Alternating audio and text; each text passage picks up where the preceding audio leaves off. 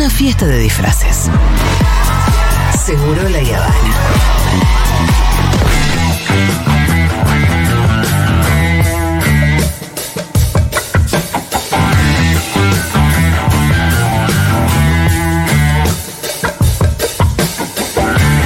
Hola, Kike, ¿cómo va? ¿Cómo andan tanto tiempo? Bien, vos. Quique. Bien, todo bien, todo bien. Bien, todo bien. andamos. Eh, peleando contra la leuta derecha, Kike.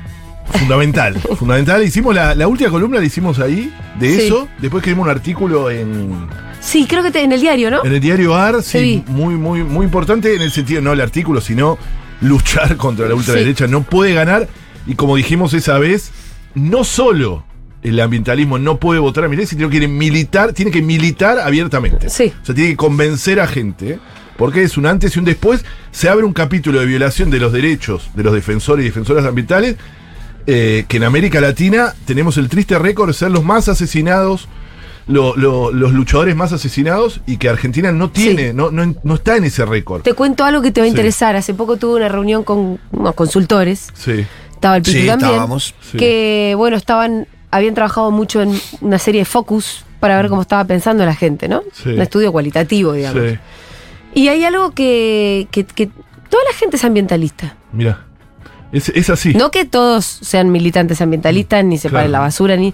Pero no existe. O sea, está- todo el mundo cree que hay, existe una crisis climática. Claro. Y me parece que eso es un comienzo. También, por eso, por eso nadie que crea eso Sí, puede votar a Milei. Es Exacto. así. Yo lo veo en los jóvenes, jóvenes que son eh, algo militante ambientalista y votaron a Milei, jóvenes, jovencitos. Eh, cuando no. vos escuchás a Milei en la explicación de la contaminación del río. No, la contaminación del río. Y la Sí, negación privado, lisa sí. y llana del cambio climático Y también. como ¿no? dijimos, bueno, no, no creo que no estabas, Pitu, pero. Ah, sí estabas.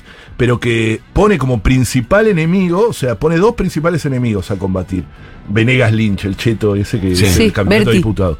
Eh, Berti, ese. Sí. Eh, es el nieto, es sí. Alberto, Alberto, Alberto. Bueno, este que no laburó nunca, porque Sí. es de familia así, puso dos enemigos en un artículo. Uno, eh, el primero dijo el ambientalismo. Porque dice que es una creación marxista ahora para Ay, atacar sí, la sí, no leíste el artículo, fue Claro. espectacular. Pero tenemos 40 grados en agosto, hermano. ¿De qué estás No, hablando? terrible, Sí, terrible. sí. Hay que combatirlo. Hay que, Che, este sí. viene siendo el invierno más eh, caliente de los últimos. Sí, fue el verano en europeo. Pero el invierno, sí, te digo yo. También, también. eh, con temperaturas, lo hemos visto. Yo no tengo recuerdo Sí, de haber tenido claro. días de. ¿Eso viene para acá? ¿Qué? Eso ya está acá. Está bien, no, pero digo, viste que como. Ah, sí, sí. Que el Nosotros esperamos. verano va a ser el tremendo. verano nuestro va a ser parecido al de Europa. No, el verano que, que- que viene va a ser terrible, como fue este. Y hay cosas que se convierten en primera necesidad, como el aire acondicionado. ¿Ya entendés lo que te digo? O sea, Claro, entonces es todo un eran- ciclo no- vicioso. Sí, pero es un quilombo porque la verdad que es eh, En el los consumo sectores de populares es energía es, un quilombo y nosotros el verano pasado nos pasamos Estalla todo. de los tres meses casi un mes Me sin luz, un mes y pico sin luz. Me acuerdo tu desesperación. Insoportable, cuarenta y pico de grados sin luz, no se puede vivir. Bueno, la ONU declaró oficialmente, Antonio Guterres, eh, que el colapso climático ya ha llegado. Así lo dijo. Sí. Un poco como nuestro libro, pero no Sí. me quiero agrandar que no leyó. No sé. el colapso ecológico ya llegó, decíamos nosotros, hace eh, en el año 2020 con el libro, pero la ONU lo declaró hace una semana oficialmente que el colapso climático está. En Libia hubo esta semana inundaciones que mataron 3.500 personas. Sí. 3.500 personas eh, murieron solo por inundaciones y eventos climáticos extremos en Libia, nada más. Después hubo, hubo imágenes, hay imágenes todo el tiempo. de eso. De 9.000 desaparecidos. eh, Lo que pasa es que ahí se desbordó hubo dos represas. Claro, Por exacto. el exceso de lluvias Exacto. hizo desbordar Tal dos cual. represas y millones de litros de agua arrasaron con pueblos enteros que los, los corrieron hacia el mar. Claro, totalmente. Claro. Había gente que dice que se despertaba a la madrugada, había declara- yo vi declaraciones de personas damnificadas que se le despertaron a la madrugada con la, la- la casa flotando sobre el río hacia el mar. Claro, Y terrible. tuvieron que salir de ahí, ¿no? No, terrible. Por eso hoy la columna es un glosario mental para aprender o para recordar, refrescar, porque muchos lo conocen, pero o para precisar conceptos clave para dar los debates ahora que tenemos que dar para convencer a la gente de por qué no hay que votar a, a Milei, ¿no? Conceptos claves para entender por qué la cuestión ambiental es fundamental.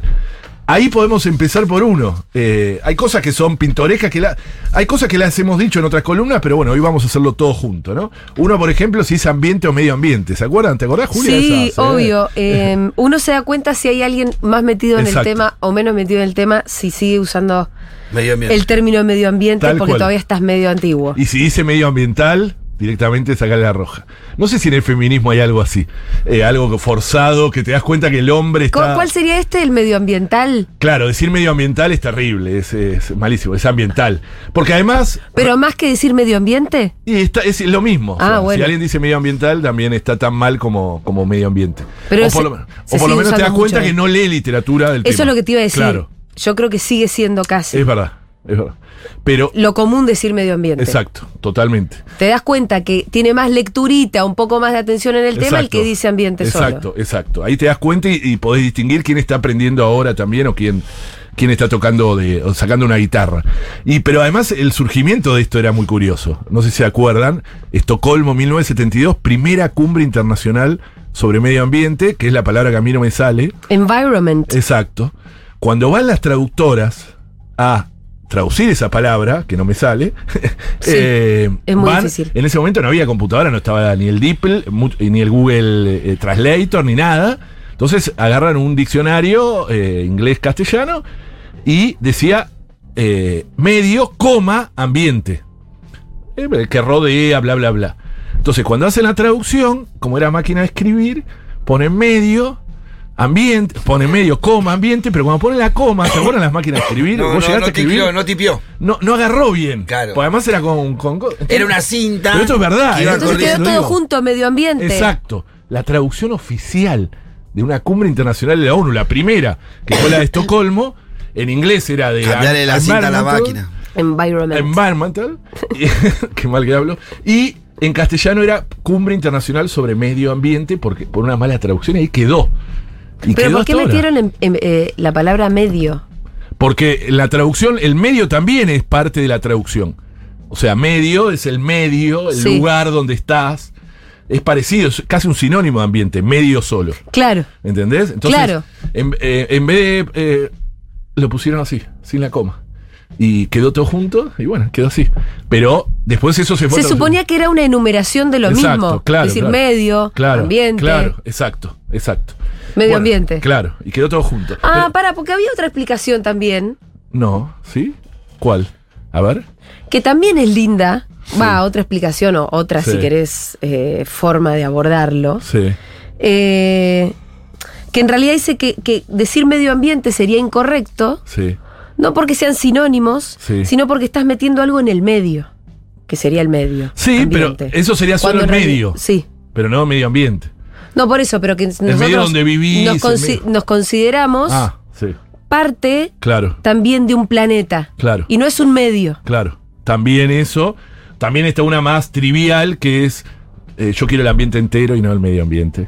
Bueno, pero Sí, eso es más un juego, de palabras. pero la otra me parece más filosófica también, como Que eso vos viene- sos parte de un Sí, planeta y, también somos parte del ambiente. Y no es un medio, no es que Claro, no. también. Que solamente lo usamos como recurso. Es que eso es lo interesante de la otra palabra que veníamos también a hacer en el glosario hoy, recursos naturales. Sí.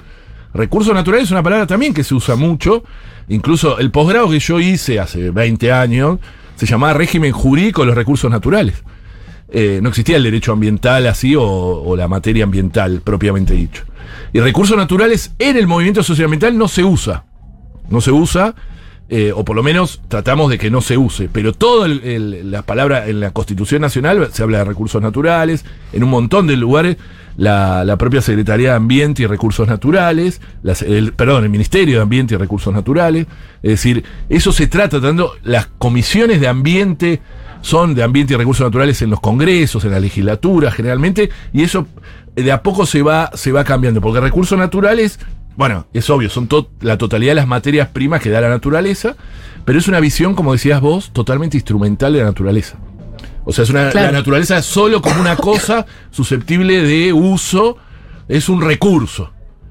Eso nosotros lo venimos discutiendo filosóficamente hace muchos años y obviamente la visión indígena que tiene que nos consideramos parte, somos parte nosotros Claro. de la naturaleza, Claro. parte del ambiente. Por eso los indígenas dicen no la natu no, no se paran afuera cuando dicen Claro. la naturaleza. Somos, la exacto, naturaleza. somos naturaleza. Claro. Somos naturaleza. Entonces, recursos naturales también te puede identificar a alguien que no tiene esta cuestión bien. Eh, vista. usa, ¿Se usa bienes naturales? Bienes naturales hay un debate porque no deja de ser también un También instrumento. es pero- parecido. sí, incluso hay algo más superador del movimiento socioambiental que es bienes comunes, que también viene de una larga historia también de los commons, pero eh, no deja de ser bienes algo discutible, ¿no? Eh, pero bienes Porque es comunes, un por bien, supuesto, es mucho claro, más, no. mucho más. eh, bienes comunes se usa bastante y está mucho más aceptado. Incluso para confrontar con la idea de que los ríos tienen que ser privados, imagínate. O sea, que dice mi ley, ¿no? Mi ley dice que todo. Los ríos, o sea, igual debería eh, reformar el Código Civil, la Constitución, o sea, no sé cómo va a ser todo eso en, en tan poco tiempo, ¿no? Porque el Código Civil establece que los ríos son de dominio público, ¿no? Eh, son de todos. Sí, pero darle el Sí. título de bienes no lo hace transaccional al y sí, claro, por eso, por eso nosotros discutimos. Como es lo mismo de ¿Y decir activo natural. yo digo ambiente o naturaleza. Y, y Naturaleza. yo digo naturaleza. Yo uso naturaleza. Siempre uso naturaleza. Entonces la naturaleza también es un lugar, porque los indígenas también lo tienen como un- una, una cuestión que pueden usar de, de ella. no, se, no se trata de una naturaleza intocada, sino que le permitas, y ahí viene otro, otro concepto, los derechos de la naturaleza, ¿no? para, para, para entender. Sino que le permite, el problema del capitalismo actual es que no le permite a la naturaleza regenerarse. No le da tiempo. Es tan voraz, ¿no? El agronegocio, la mega minería, el fracking, que no le da tiempo. Y, y recursos, como nos enseñaba en la facultad, recursos que eran renovables, ahora se- se- ya no se habla más de No son más renovables, no. Potencialmente renovables. Ah, mirá.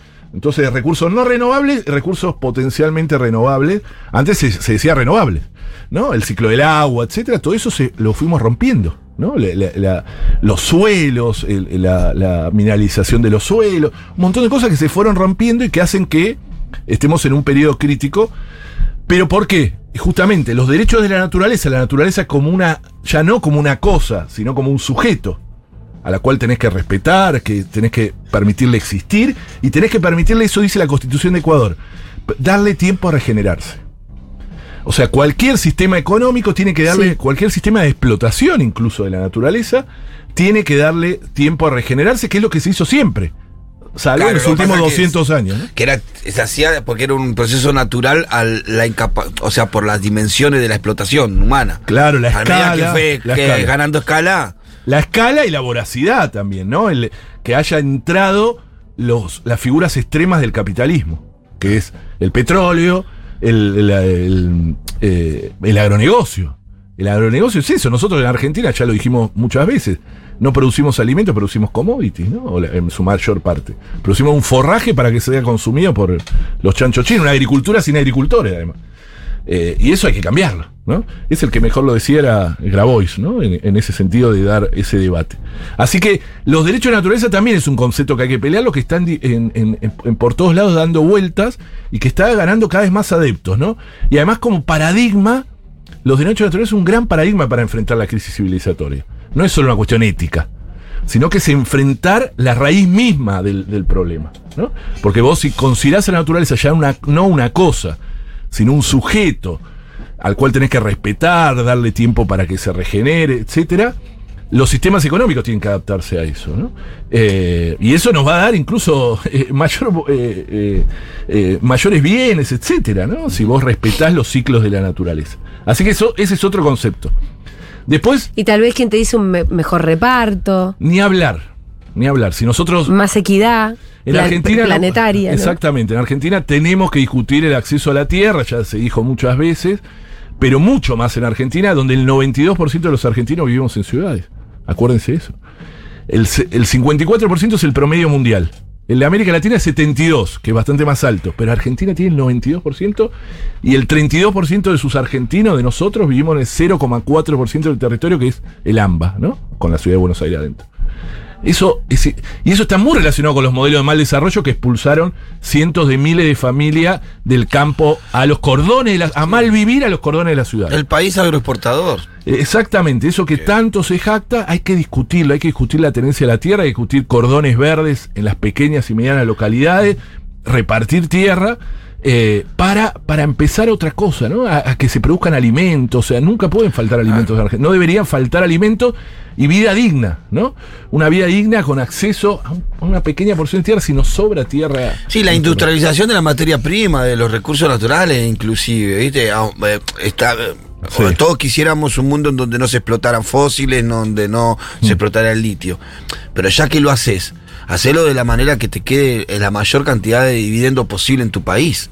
Bueno, ahora Y que, vendiendo ahora que y sacando de la tierra y vendiendo nomás, eso no va a funcionar. Eso Habría que aprovechar- hace rico un grupito y al resto nos Sí. condena a la pobreza. Tenemos que aprovechar ahora que están saliendo varias medidas de meter alguna de esas, ¿no? Con el litio, con. eh, estaría bueno antes de, de que, de que cambie. Si, si es que cambia todo, esperemos que no.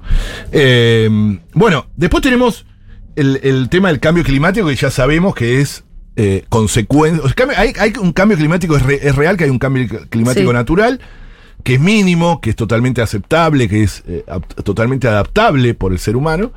Pero a partir de la revolución industrial, que se empezaron a emitir, sobre todo por la quema de combustibles fósiles, los famosos gases de efecto invernadero, eh, que forman eso, justamente un efecto invernadero que hace que el calor que entra del sol no, no salga. Ese es el más o menos, en términos vulgares, el efecto que se ¿Te acordás hace. que todo el problema lo traían los desodorantes?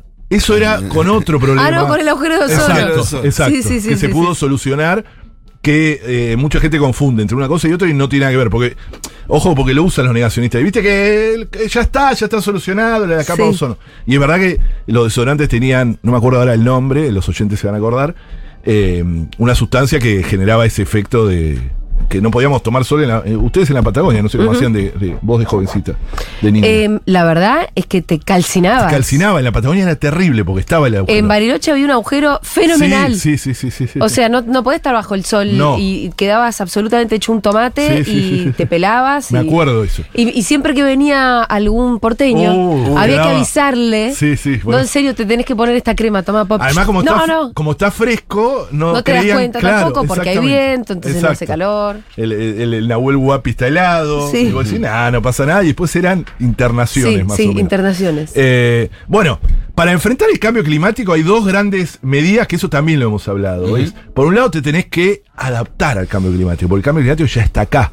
Aún si tuviéramos por completo, si tuviésemos un botón y pudiésemos detener todos los gases de efecto invernadero de un día para otro, que no va a pasar, porque todo sigue, la inercia del propio proceso hace que va, por varias décadas más va a seguir el cambio climático.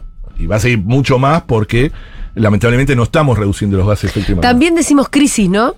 Crisis ¿Es lo mismo o no, es una es el de- agravamiento. Por eso. Eh, se está usando mucho crisis y colapso. Yo te Ya uso sería- crisis. Sí, está bien. Llegaste a esta crisis. Yo llegué a esta crisis. En, uno- en unos años Sí, vas a sí, decir sí, colapso. Eh, pero es verdad. Se habla de crisis climática, crisis ecológica, etcétera. Bueno, una te adaptás. Medida de adaptación es clave el Estado. Ahí, eh, digo por, por lo que se viene, ¿no? ¿Qué quiere decir adaptarse al cambio climático? Es adaptar tu infraestructura. Adaptar en una, en una villa eh, el sistema eléctrico, de tendido eléctrico, porque va a haber más aire acondicionado. Eh, eso por un lado. También adaptarse es que los ríos tengan más contención. Es decir, un montón. ¿Cómo enfrentás los, los fenómenos climáticos extremos? Y eso se explica cuando hay. Fíjense la falta de adaptación lo que es. Cuando hay un huracán en, en Miami, Claro. hay destrozos materiales, pero hay muy pocos muertos. Cuando hay un destrozo en Haití, es una catástrofe. Y sí. Porque Claro. no está preparado nada. Y claro. Ahí te das cuenta de la diferencia y lo abismal. En el marco también, y ahí la deuda climática, otro concepto, igual no tenemos mucho tiempo, pero la deuda climática que ahí se- te das cuenta. Lo injusto que es. Estados Unidos emite el 20% de los gases de efecto invernadero, cero, siendo el 0,4% de la población mundial. Y ni, ni hablar sus empresas que tienen un porcentaje mucho mayor.